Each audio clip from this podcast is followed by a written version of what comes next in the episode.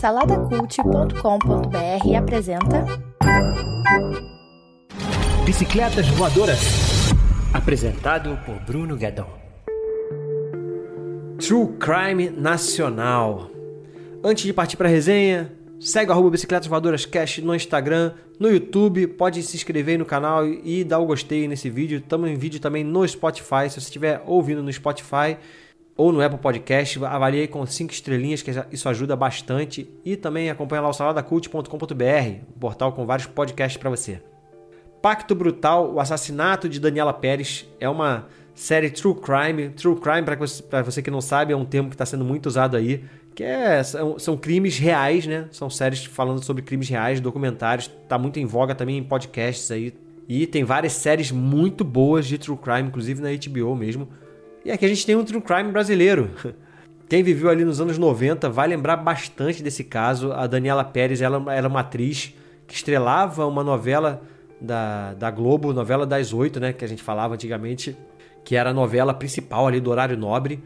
E ela era uma das estrelas da novela quando ela foi assassinada. E a gente descobriu logo em seguida que ela foi assassinada por um ator que também estava em ascensão ali na novela, chamado Guilherme de Pádua.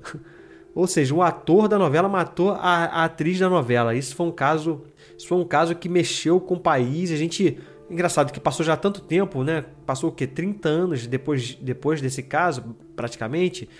A gente esquece algumas coisas, mas, mas vendo a série a gente vê realmente como foi grande essa coisa, sabe? A gente tem aqui a Glória Pérez, que, é, que era, na verdade, quem escrevia essa novela, que a, que a Daniela Pérez estava estrelando.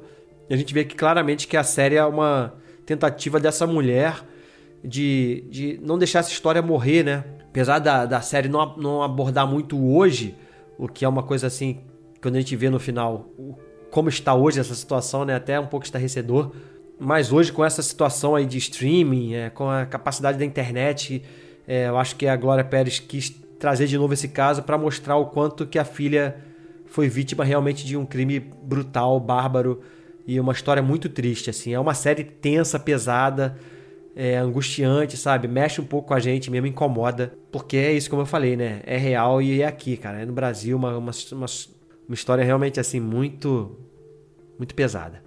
Uma das coisas que a gente percebe bastante vendo a série, né? É como que o povo, o povo gosta de uma tragédia, né? Ah, o caso ele ficou na mídia por muitos anos e como é, é a gente vive num mundo doente, né? A gente vê a mídia usando e abusando dessa situação para vender jornais, revistas na época. A gente vê a reação do povo àquilo. É, era um tempo diferente, sabe? Era um tempo em que as novelas influenciavam muito, muito no povo brasileiro. Ainda tem uma influência muito grande, mas naquela época era muito maior.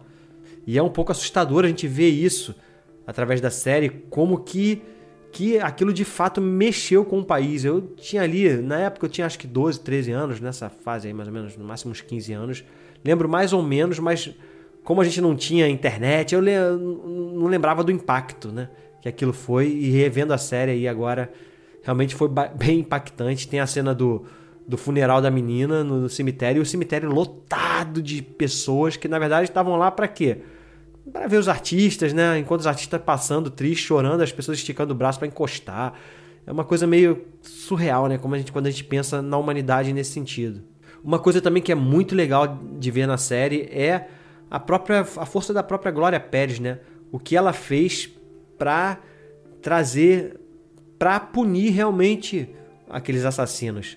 É até interessante porque a época esse tipo de crime, o crime ele foi considerado um crime premeditado a época esse, esse, esse tipo de crime não era considerado crime hediondo.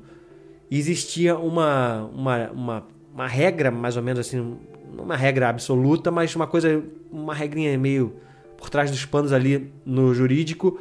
Se uma pessoa fosse condenada a mais de 20 anos, ela poderia entrar com um recurso e tal e reabrir o julgamento. Tinha uma coisa desse tipo, eles explicam na série. E, e isso fazia com que os juízes, no máximo, dessem ali 18, 19 anos para os casos, né?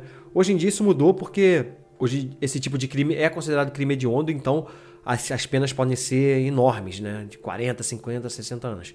E isso graças a essa mulher, Glória Pérez. Não só ela, junto com outras pessoas também conta a história de uma mulher também que teve uma filha que foi sequestrada na época e ela se juntou. Ela, eles lutaram para que essa lei fosse aprovada no Congresso, mobilizaram o país inteiro assim para as pessoas assinarem é, essa petição, porque existe uma brecha na nossa Constituição que se determinada porcentagem do país é, assinar um abaixo assinado, por exemplo, os deputados eles têm que eles podem entrar, essas pessoas podem levar esse documento na Câmara dos Deputados e o presidente da Câmara ele pode abrir uma sessão naquele momento ali para julgar aquela petição ali e transformar aquilo em lei ou não.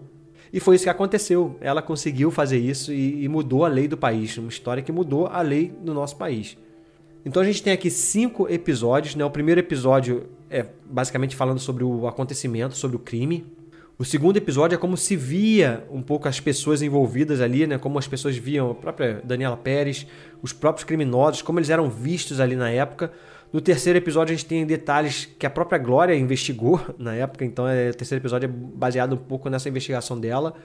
O quarto episódio aborda o passado de, dos criminosos e o quinto episódio é o julgamento e mostrando assim a consequência, né? Eles foram julgados e, e condenados a eu vou falar um pouco, isso não, não sei se é spoiler isso, é porque é um, um crime, uma coisa real, né? Mas eles foram julgados a, como eu falei ali, no máximo 18 anos, se não me engano, eles pegaram 18, 19 anos. E por causa de, de bom comportamento, eles saíram com 6, 7 anos, ou seja, depois de um assassinato brutal, essas pessoas, 7 anos depois, estavam livres e estão aí até hoje, né? Um deles, inclusive, é pastor. Mas é isso, assim, é sensacional a série. Claramente ela tem uma tentativa ali de de manter a imagem, manter a imagem dessa, dessa atriz, né, da, da Daniela Pérez, uma imagem mais imaculada, limpando a imagem dela. Na época começou a se questionar muito, né? A questão, ah, mas por que, que essa. Ela tem culpa também? Tinha, tem muito esses. Que é uma coisa muito comum quando você tem mulher nesse tipo de crime com mulher, né? Às vezes se bota muita culpa na mulher, o que é um absurdo. E a série ela tenta cuidar dessa imagem da Daniela Pérez, eu acho que consegue fazer isso. E eu vou dar um, dois, três, quatro, cinco estrelinhas para Pacto Brutal, o assassinato de Daniela Pérez, disponível na HBO. Beleza? É isso. Já sabe, né? Curta, compartilha e até a próxima. Fui. Produzido por Imagem Vida Studios. imagemvida.com.br